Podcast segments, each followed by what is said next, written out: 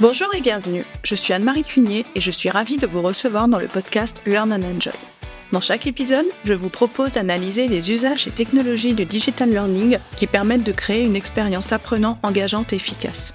Avec des experts et professionnels du monde de la formation et de l'éducation, nous décoderons ensemble les bonnes pratiques qui marchent et les outils et méthodes qui permettent de transformer l'expérience d'apprentissage pour créer un effet waouh auprès des apprenants. Laissez-vous inspirer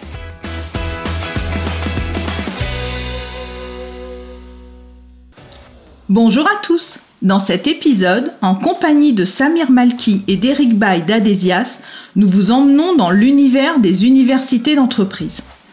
Aujourd'hui, les universités internes deviennent un élément central de la stratégie des entreprises, surtout à une époque où l'adaptabilité aux métiers futurs, qui n'existent pas encore, est primordiale. En effet, 85% des métiers de 2030 n'existent pas encore selon Pôle Emploi. Autrefois réservées à quelques collaborateurs privilégiés, les universités d'entreprise doivent désormais être accessibles à tous. Cette évolution a également redéfini la perception de la marque université. Posez-vous la question, vos collaborateurs connaissent-ils tous l'existence de votre université d'entreprise? Cette simple interrogation ouvre la voie à une réflexion plus profonde sur l'identité de la marque des universités internes. Avec Eric et Samir, nous allons voir quelles sont les étapes pour créer une marque qui résonne au cœur des collaborateurs et des objectifs stratégiques de l'entreprise. Bonne écoute Bonjour Eric, bonjour Samir. Salut. Salut. Je suis heureuse de vous accueillir de nouveau euh, dans le podcast. Donc, euh, vous aviez déjà été mes invités dans l'épisode 59, dans lequel vous aviez partagé avec nous donc vos secrets pour créer des aventures d'apprentissage engageantes. Et aujourd'hui, donc, on va aborder un autre sujet qui est la création d'une marque pour son université d'entreprise. Et pour commencer, donc euh, pour les auditeurs qui ne vous connaîtraient pas encore, est-ce que vous pouvez vous présenter euh, rapidement en quelques mots? Samir, je te laisse commencer.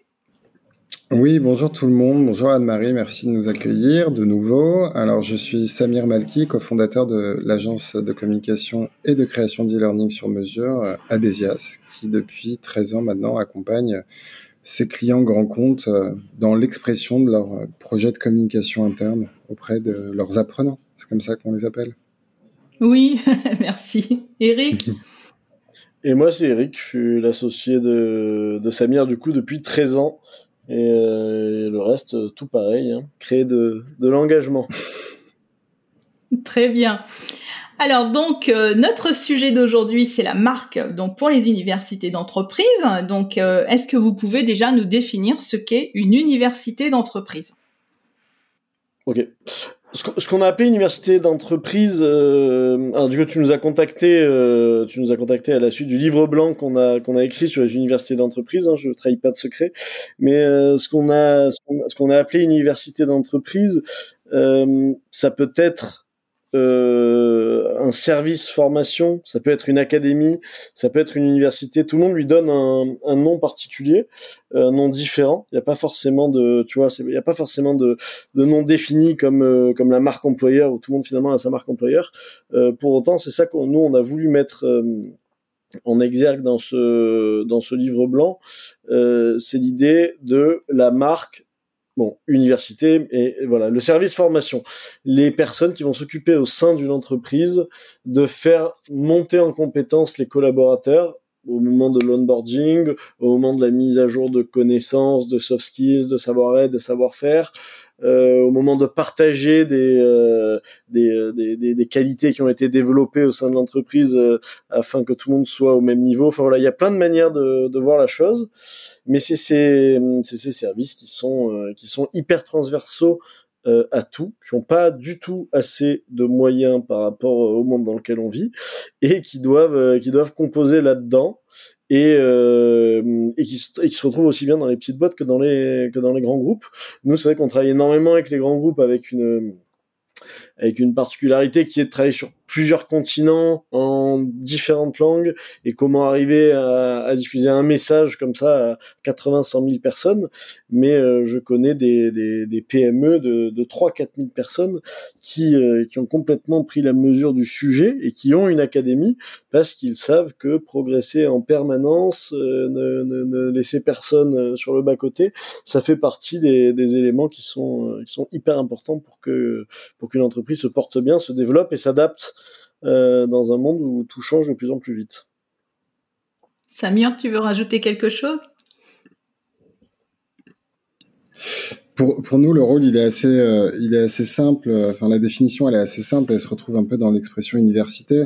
C'est quand une entreprise euh, euh prend euh, le rôle, se confère le rôle de transmettre un savoir, de transmettre des connaissances à ses collaborateurs. C'est une démarche qui est très proche de, du milieu universitaire.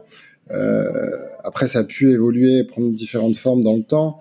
Euh, Aujourd'hui, avec l'obsolescence des, des, des, des, compétences, le développement de nouvelles compétences qui sont nécessaires et obligatoires pour pouvoir être à la page dans l'entreprise, euh, de la simple transmission euh, de, de, règles de production qu'on pouvait euh, qu'on pouvait avoir dans euh, l'entreprise industrielle à l'époque. Aujourd'hui, bah, la fonction de l'entreprise dans la transmission de connaissances, elle a un rôle qui est encore plus important pour au-delà au-delà de connaître les gestes, connaître les procédures, les méthodologies, les spécificités de l'entreprise, pour bah, bah, pouvoir toujours progresser, évoluer, grandir et du coup, la conséquence, ça peut être euh, quasiment la marque employeur derrière, quoi.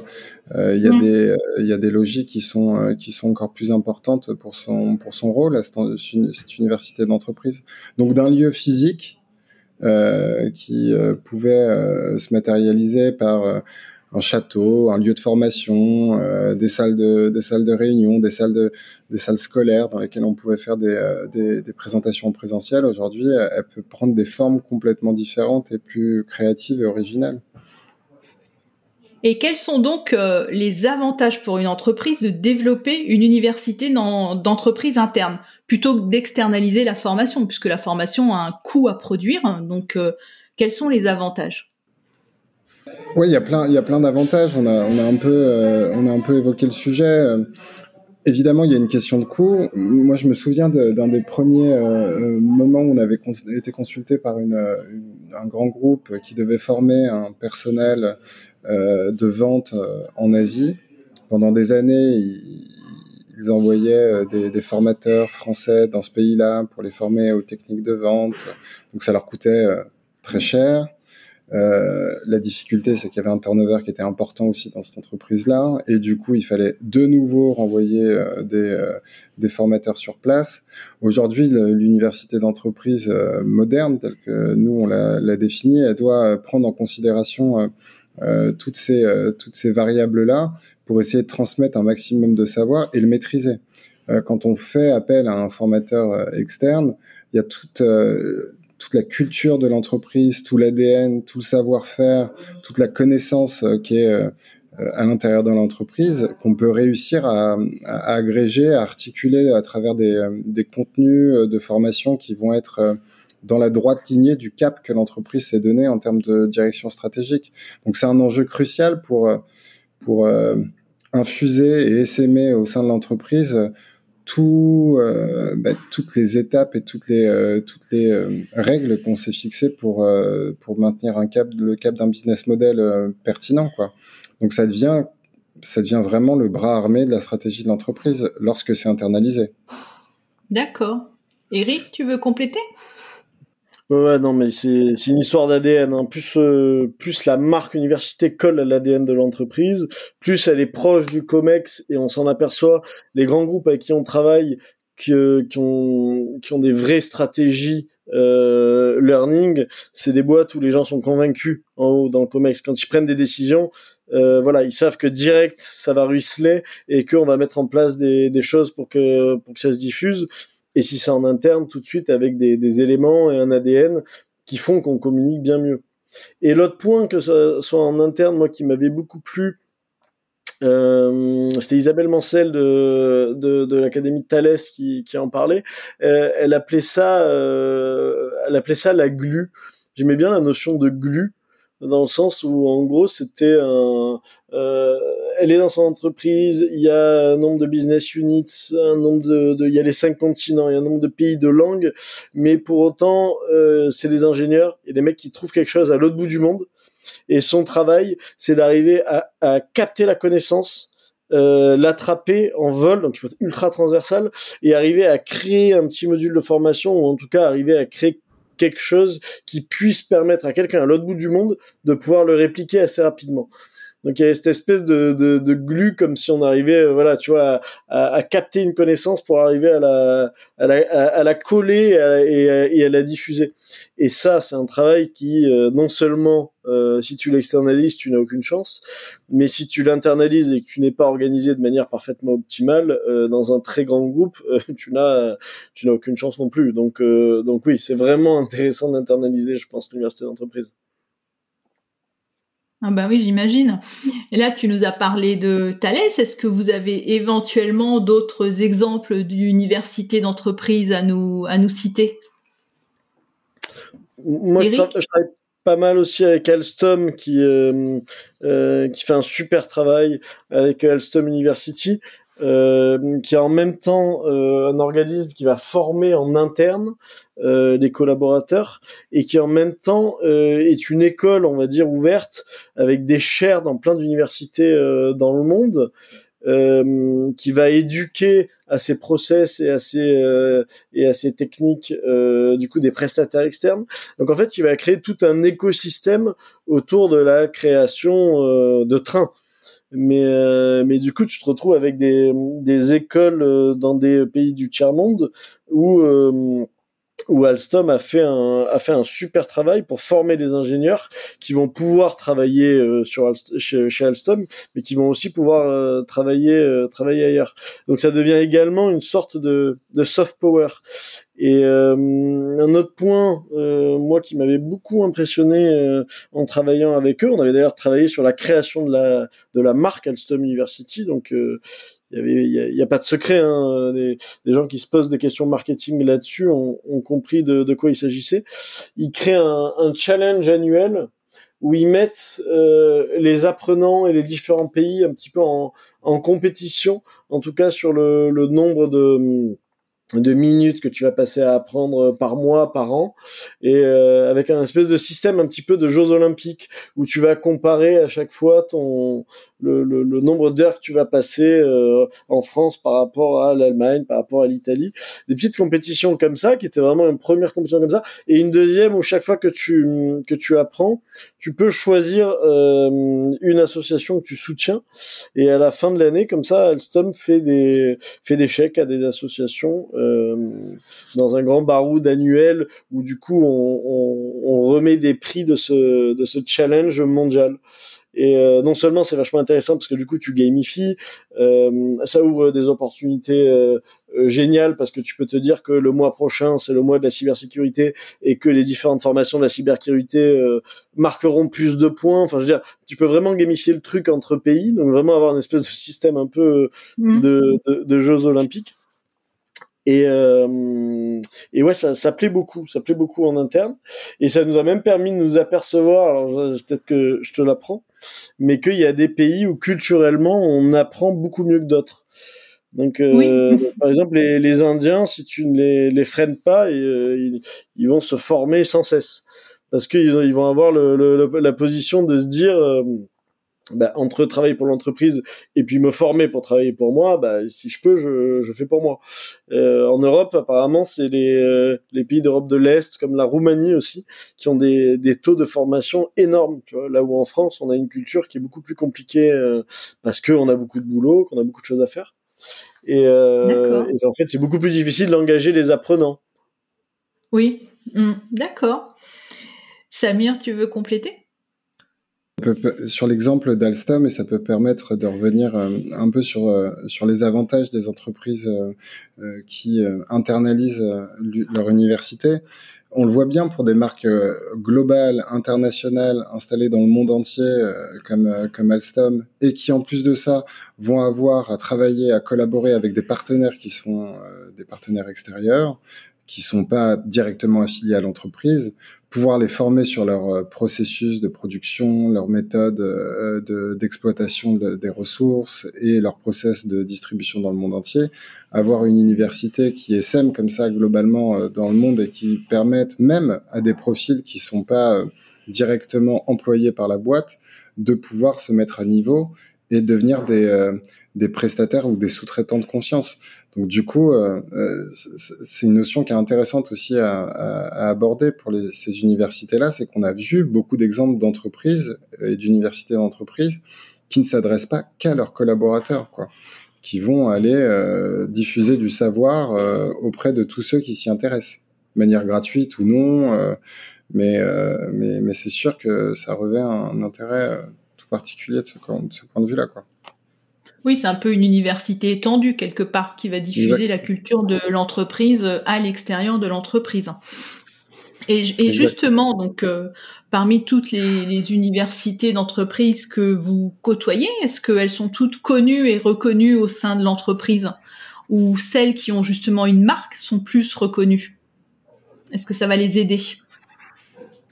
Oui, Samir? Bah, Ça, ça c'est une évidence. Ça rejoint euh, tout un tas de de, de, sujets qu'on aborde tout le temps euh, dans, dans, dans, nos présentations et euh, dans la manière dont on présente notre approche autour du learning, on considère que la, communication, le marketing euh, sont intimement liés à notre métier de, de, de communicant pédagogue auprès des apprenants. On considère que les formations qu'on doit créer euh, doivent être vues et pensées comme des objets euh, marketing qui vont attirer les apprenants, parce que les apprenants, ils ont plein de choses à faire, ils sont sollicités tous les jours euh, pour bah, travailler sur leurs missions qui sont sur leur fiche de poste.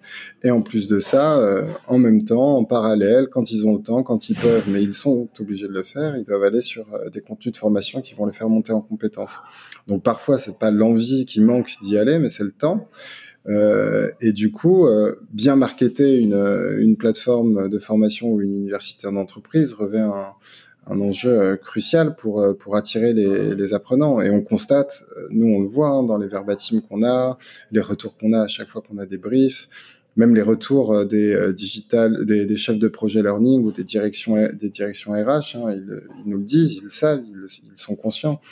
Ils ont beaucoup de contenu, on abreuve les apprenants de, de contenu de formation à devoir faire, à faire, mais lorsqu'ils sont sur les plateformes, si elles sont pas ergonomiques, esthétiques, attractives, divertissantes, dans un tout cohérent, on s'y perd très vite et on, passe mmh. vite à autre chose, quoi. Donc euh, le, le, le, positionnement, la tonalité, bref, le, le sens qu'on donne à cette, euh, à cette université-là va permettre d'englober dans un tout logique l'intégralité des contenus qu'on va y développer. Donc, euh, nous, on aime dire que il faut ranger la chambre euh, et la chambre, si on, a, si on considère que c'est l'université d'entreprise, si elle est bien rangée, ben on a envie d'y passer du temps. Mmh. Très belle, très belle métaphore. Eric, tu veux compléter? Ouais, c'est un, un, monde impitoyable. Hein. On est tellement, on a tellement maintenant l'habitude euh, d'avoir des, des UX parfaites euh, où tout est bien pensé, que que c'est vrai qu'un service de formation euh, un peu foutraque ou je vais pas citer de, de nom, mais euh, mais il y a des entreprises où tu t'aperçois qu'il y a il y a cinq six euh, organismes différents à l'intérieur de la boîte et c'est très politique. Il y en a un qui est là depuis longtemps, il y a l'autre qui vient de se créer.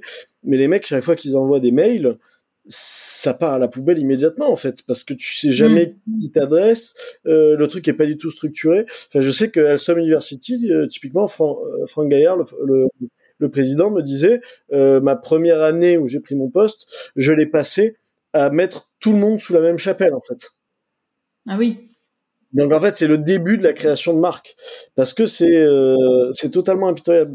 on a fait des formations qu'on a trouvé top et où finalement on s'est aperçu que qu'à la fin les clients nous disaient euh, euh, ouais il y a eu 20% de taux de complétion, c'est génial. Enfin de taux d'adoption, tu vois. De... Et on se disait, mais 20%, mm. c'est nul. Ils disaient, ben non, mais normalement, on est, on est, on est à 5, tu vois. Donc, en fait, ah dire, si tu n'es pas audible de base, euh, c'est pas une formation qui va faire la différence. C'est à quel, point tu arrives à avoir une culture apprenante dans ton entreprise. Ça, c'est forcément, faut que ça parte d'en haut, mais après, il faut aussi qu'il y ait une, qu'il y, ait des règles qui soient respectées dans, dans, dans l'idée de, de, de, se différencier et de créer une marque en soi en interne. Ben justement, là, on parle, on parle de marque. Donc, en marketing, une marque, elle a plusieurs attributs, hein, sa vision, ses valeurs et son identité. Alors, est-ce que ça va être pareil pour une marque euh, d'université? Quand vous créez une marque pour une, université, vous pensez aussi à la vision, aux valeurs, à son identité graphique et éditoriale? C'est cela? Oui, Samir? Ouais, c'est exactement le même travail que celui qu'on peut être amené à faire quand on travaille sur une plateforme de marque euh, globale. Alors effectivement, euh, entre une marque d'une université d'entreprise et une marque, si on prend l'exemple d'Alstom, on va créer des ponts et des connexions. Une marque fille a des attributs communs euh, de filiation avec sa marque mère. Donc, euh, comme on disait tout à l'heure, c'est l'extension de, de, de, de, la marque générique, de la marque ombrelle, avec euh, des attributs qui sont soit similaires, soit très approchants, mais qui s'adressent pas forcément à la même cible. Donc, quand on s'adresse pas forcément avec la même à la même cible, on n'adresse pas les objectifs de la même manière, et du coup, l'expression de la marque elle peut être un petit peu différente. Mais euh, on ne peut pas considérer qu'une marque d'université d'entreprise soit aux antipodes de la marque mère, sinon là, on, se dira qu'il y a un petit problème de, de, de, positionnement et de vision globale de la marque. Donc la vision est la même, mais l'expression et ses attributs sont un peu différents. Mais c'est vrai que si on fait bien le travail, c'est le même, euh, c'est la même exigence que celle qu'on peut mettre dans l'expression d'une marque. Alors après, les codes identitaires, ils peuvent varier un peu souvent, ce qu'on nous demande, c'est de, de, conserver euh, des, euh, des, des, marqueurs forts qui nous permettent de, de, bah, de créer cette filiation qu'on cherche. Mais euh, dans la tonalité, dans l'approche, on peut se permettre des, des, des, des, libertés en termes de en termes de d'adresse, en termes d'approche, de, de cible, qui, qui vont nous donner l'impression qu'on est dans un espace un peu différent. Mais là, notre cible, c'est l'apprenant c'est l'apprenant et c'est et c'est l'apprenant dans ce que lui va pouvoir euh, euh, retirer de cette marque-là en tant qu'apprenant. D'accord. Eric Non, pas grand-chose à, ajouter là-dessus. Je, je sais que il y avait un vrai sujet chez Alstom, qui est une marque qui communique assez peu de manière générale, euh, que Alstom University est une est une, une vraie plateforme de marque. Donc, euh, donc euh, le sujet, et c'est complètement normal, c'est que cette, euh, cette sous-marque vienne vraiment servir les intérêts de la, de la marque mère. Ne sortent pas du, du spectre, euh, du spectre de la plateforme de marque générale. Donc, euh, donc on avait fait le, le travail en conséquence pour s'adresser aux collaborateurs et aux, aux, futurs apprenants. Et la signature était très jolie. C'était Minds Moves Mountains. Ah, oh d'accord. et, justement, quand vous créez une marque pour une université, quelles sont les différentes étapes? J'imagine que vous allez interagir avec euh, les services marketing, les services communication, le service formation, bien sûr. Vous faites ça avec des ateliers. Si vous pouvez juste nous expliquer euh, rapidement. Bah, Samir sort d'une plateforme de marque, donc euh, je vais te laisser ah. la méthode. ouais, bah c'est exactement ça. Alors déjà, euh, il y a un travail de, de, de défrichage de l'existant euh, qui nous permet de récupérer euh, beaucoup de matière sur, sur, sur la manière dont on s'exprime déjà dans l'entreprise avec, avec nos mots actuels mmh. avant notre intervention, on va dire. Euh, ce qui nous permet de comprendre beaucoup de choses sur sur sur l'ADN, euh, sur euh, les habitudes, etc., et de dresser un espèce d'audit factuel sur sur la base de l'existant. Mais c'est pas suffisant. On va aller chercher quand même avec la com globale la charte graphique, un document de plateforme de marque, qui va nous permettre, comme le disait Eric tout à l'heure, de, de, de, de, comprendre les objectifs globaux de l'entreprise à travers son, euh, son client final et de faire en sorte que, que, que la marque FI, euh, qui sera la marque de l'université d'entreprise, euh, pourra adresser de la meilleure manière. Et puis après, on va faire des euh, entretiens avec des workshops. Donc, on va construire des workshops d'expression où on va faire des portraits chinois, où on va extraire des verbatims, où on va poser des questions qui sont très très intime, très personnel sur euh, ce qu'on y cherche, sur ce qu'on aime euh, euh, retrouver, sur le sens qu'on veut trouver dans ces endroits-là, sur les rêves qu'on peut avoir. Tout, tout, ça va nous permettre de dresser le panorama de ce que les collaborateurs veulent, de ce que les collaborateurs perçoivent actuellement de la marque et surtout de ce qu'ils ont envie d'avoir. Parce que, et ça rejoint tout le sujet qu'on évoque depuis le début, hein, euh, il faut qu'on donne du sens pour donner envie de venir. Donc donner du sens, euh, quand on dit Minds Move Mountains, on donne du sens euh, à, à, cette marque-là, puisque on exprime que quand on se retrouve sur cette plateforme-là, ben on, on, va faire bouger les montagnes, on va soulever, on, on, va, on va faire bouger les choses, on va grandir, on va progresser. Enfin, toutes ces, toutes ces, toutes ces perceptions qui sont ultra euh, sensorielles, quoi, elles doivent ressortir. Parce que là, pour nous, euh, dans, dans, une, dans une université, il faut qu'on ait l'impression que tout est possible.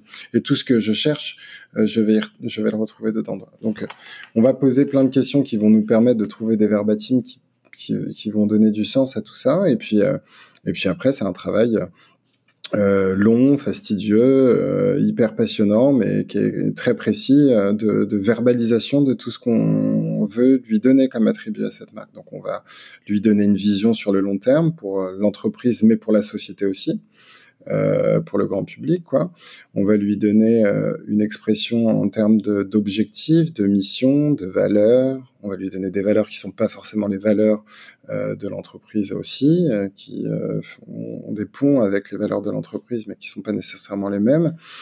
Et puis, et puis après, on va trouver une accroche comme celle qu'on a présenté pour Alstom et, euh, et, potentiellement des codes graphiques qui vont euh, qui vont du coup être un peu différents de ceux de la maison mère quoi pour qu'elle puisse avoir sa propre vie. D'accord. Eric, tu veux compléter? Non non, c'est très clair. Et, et, pour avoir une idée, ce travail se déroule sur combien de temps? Pour avoir une idée de la temporalité? Ça peut prendre plusieurs semaines, plusieurs mois. C'est, c'est, c'est, c'est une psychothérapie, hein. Tu sais, quand tu, tu commences à interroger toutes les parties prenantes, qu'après tu dois tout mettre en commun, euh, arriver à trouver une bonne synthèse. Euh, je pense qu'en en moins de deux mois, euh, en moins de deux mois, c'est bâclé quand même. Hein. Ah oui, donc ça peut aller très vite quand même pour créer, bah, pour créer la marque. Ouais, quand même bien. Moi, je dirais 3-4 mois quand même. Je te dis, en moins de 2 mois, c'est bâclé, quoi. Donc, faut. Ah oui, voilà, moins de 2 mois, c'est bâclé. Oui, pardon. D'accord, oui. On va dire 6 mois pour avoir une belle marque. Hein Et est-ce que vous avez éventuellement des conseils ou des bonnes pratiques pour euh, une entreprise qui souhaiterait créer son université pour qu'elle soit positionnée clairement? Moi, je dirais, moi, je dirais un truc. Euh juste très pragmatique parce qu'on parle de choses, il y a plein de gens qui vont se dire euh, oui. mais j'ai pas forcément le budget pour ça. Euh, il y a ta marque, il y a ta manière de parler en interne, en externe, ton entreprise, et ensuite tu as ta marque formation, ta marque université, ta marque académie, mm. euh, qui vient s'inscrire dessous, dont les codes graphiques peuvent être juste très légèrement différents mais reconnaissables, de manière à ce que déjà tu dises autre chose, que quand tu reçoives un mail interne, tout de suite t'identifies que c'est euh, l'université et pas, euh, mm. je sais pas, la com interne ou un mot du président, tu vois. Que tout de suite, on est là pour t'apprendre quelque chose. Essayer de faire ce petit pas de côté aussi que on est en formation. Donc, euh, il y a cette espèce de truc d'apprentissage où tu peux aussi adopter un ton un petit peu différent, un petit peu plus peut-être créatif, un peu plus enfantin. Enfin, tu vois, retrouver ce truc de vouloir apprendre. Il y a ce côté retourner en enfance qui est un, qui est un, spectre qu'on va retrouver souvent dans les marques euh, dans les marques universités. Et après, je te dis cette charte graphique où tu aurais juste un petit un petit truc qui te différencie, qui te permet d'être reconnaissable. Se développer aussi une, une charte graphique propriétaire qui puisse peut-être te permettre de faire des formations euh, digitales en interne, mais qu'elle soit chartée, que ça soit tout le temps la même chose, tu vois. D'avoir un truc qui soit propre, et un cadre. Déjà, juste ça, avoir des éléments graphiques comme ça, ça coûte pas forcément grand chose. il faut un, graphiste et, un petit peu de, de, jus de cerveau, mais ça te permet déjà quand même de créer une uniformité et, et comme je te disais tout à l'heure, de, de parler d'une seule voix. Oui, déjà un univers visuel et un ton éditorial déjà pour tout uniformiser. Exactement. C'est ça, Samir? Ouais, ouais, ouais, ouais, ça c'est super intéressant. Après, si je reviens sur la métaphore de, de la chambre bien rangée, en gros, la question que tu nous poses, c'est qu'est-ce que, est-ce qu'on a des bonnes pratiques à donner, des bons conseils à donner aux entreprises qui voudraient euh, entamer ce travail-là avant qu'on intervienne? Et euh, nous, on peut faire plein de choses, mais c'est vrai qu'il y a un travail euh, qui est important pour y voir clair pour euh, pour euh, quelqu'un qui est dans une chambre mal rangée ou qui a plein de choses dans ses tiroirs, c'est de commencer à, à savoir bah, ce qui s'y trouve dans cette chambre, parce qu'en général, et c'est ça qui est intéressant dans notre dans notre métier sur ces thématiques-là, c'est qu'on va travailler potentiellement sur des marques qui sont pas des marques naissantes, mais enfin si, qui sont des marques naissantes, mais qui sont des marques avec déjà plein de choses euh, qui sont prêtes, euh, qui sont là, qui tournent, qui existent depuis longtemps, et des apprenants qui sont aussi dans l'entreprise depuis pas mal de temps, qui consultent des contenus, qui ont déjà des envies, etc. Et euh, en faisant simplement l'exercice de, de, de, de, ranger les, les contenus par thématique, euh, de voir quels sont les, euh, les, parcours qui fonctionnent, ceux qui sont moins consultés, euh, de faire un espèce de guide euh, d'un questionnaire peut-être administré à l'intégralité des collaborateurs sur ce qu'ils ont bien aimé, sur tel ou tel contenu, sur ce qui les excite dans les gamifications, sur ce qui fonctionne moins dans ce qu'on aura produit, etc., etc. Ça nous permet de, bah, de dresser un peu les, les personas de voir euh, quels sont les contenus qui les intéressent le plus et euh, de les ranger dans des espèces de boîtes où on va se dire ok il y a des soft skills ça ça fonctionne pas mal. En fait ils sont très attirés par les contenus euh, qui vont leur donner beaucoup de, de, de matière sur les valeurs de l'entreprise. Donc ça c'est un vrai enjeu pour les collaborateurs. Il y en a qui sont plus dans la dans la prospective et qui vont préparer euh, des entretiens pour l'année prochaine et qui sont déjà en train de se projeter sur ce qu'ils vont faire demain. Donc, ok, il y a une question de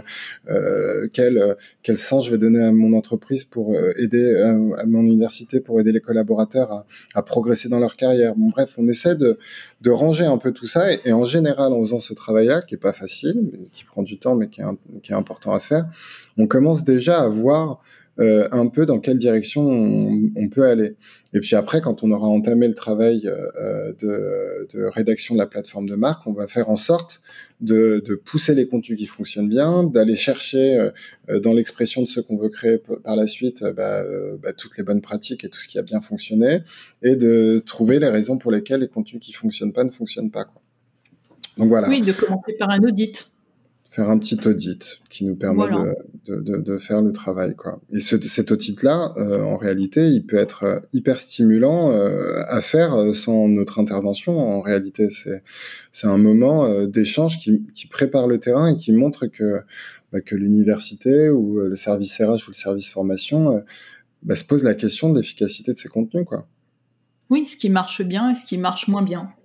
Mm. Voilà. Et si ça marche moins bien, pourquoi? Pour l'améliorer finalement. Voilà, c'est ça. Et, eh bien, merci pour ces bonnes pratiques. Donc, on va arriver à la fin de notre épisode.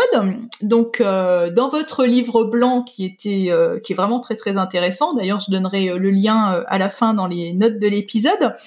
Donc, vous disiez que 85% des métiers de 2030 n'existent pas encore selon Pôle Emploi. Donc, d'après vous, quel est le rôle justement des universités d'entreprise pour permettre aux entreprises de s'adapter à ces évolutions? Ce sera la question de conclusion. On est, euh, on est entré dans, dans une ère où euh, j'aime bien la phrase euh, qu'on est dans une gestion de flux des compétences, alors qu'avant on était dans une gestion de stock des compétences. Ah oui, flux de, de compétences. Ouais, t'apprends un logiciel, dans trois ans, c'est quasiment sûr que tu utiliseras pas. Sincèrement, t'enlèves le pack Office, euh, mm. Adobe euh, et quelques autres. Il y a tout un tas de logiciels qu'on utilise en permanence euh, qui disparaissent en trois ans. Et et nous, on voit, je veux dire, on, est une petite vingtaine chez Adesias. Il y a des jeunes de, de, de 24 ans qui débarquent et puis qui te montrent des outils, qui font des, des choses que toi tu que toi tu fais comme un idiot, la méthode longue, ça te prend une heure et demie au lieu que ça te prenne 45 secondes. Et en fait, tout ça, c'est c'est une manière de, de, de rester attentif au, à ce qui existe, faire de la veille, se mettre à jour en permanence. Et, euh, et ça, à une échelle, euh, déjà, quand t'es 15, c'est, c'est, c'est primordial de le faire. Quand t'es 80 000, mais tu, tu peux foncer dans le mur et, et l'inertie que tu peux créer, ça, ça peut être terrible.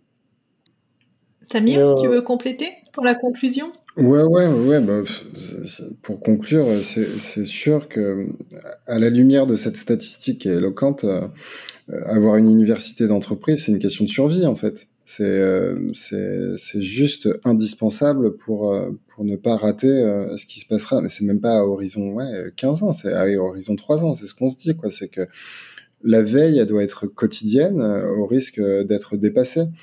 Et les collaborateurs, euh, comme on le disait tout à l'heure, ils ont beaucoup de choses à faire et du coup, euh, ils ne peuvent pas. Euh, alors, il y en a qui vont toujours s'auto-former, être curieux, préparer l'avenir et, et, utiliser leur compte CPF. J'imagine qu'on les appelle tous les jours pour le consommer, mais mais c'est pas suffisant. Donc du coup, il faut euh, il faut que l'entreprise elle prenne les devants là-dessus et qu'elle soit force de proposition pour euh, pour euh, pour pour les compétences des collaborateurs, mais aussi pour sa propre survie à elle. Parce que ce qui fait le succès d'une entreprise, c'est ses collaborateurs, quoi. Oui, et je pense que ça va même encore plus vite.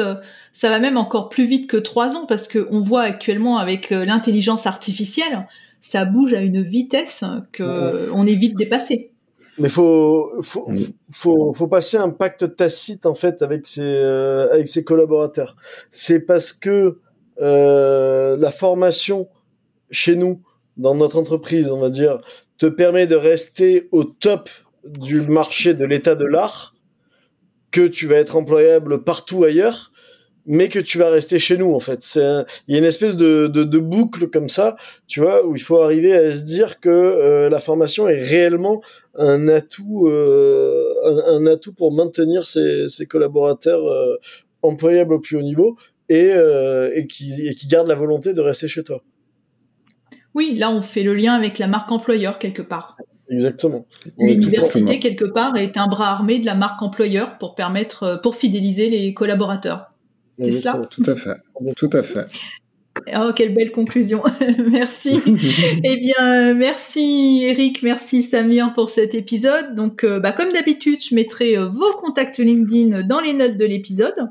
Je mettrai également donc euh, le lien du site Learn by Adesias et le lien du livre blanc. Donc, si nos auditeurs souhaitent aller le télécharger, et je le redis, il est, il est vraiment très très intéressant. Merci à tous les deux pour ce nouvel épisode. Et puis, bah, à très bientôt. Merci Anne-Marie, à très bientôt. Au revoir. Au revoir. J'espère que cet épisode vous a plu. Si vous aimez le podcast Learn and Enjoy et si vous avez envie de me soutenir, de m'aider à faire connaître ce podcast, la meilleure façon, c'est de me laisser une note 5 étoiles sur Apple Podcast ou un petit commentaire. Pensez aussi à vous abonner pour être informé de la sortie des prochains épisodes.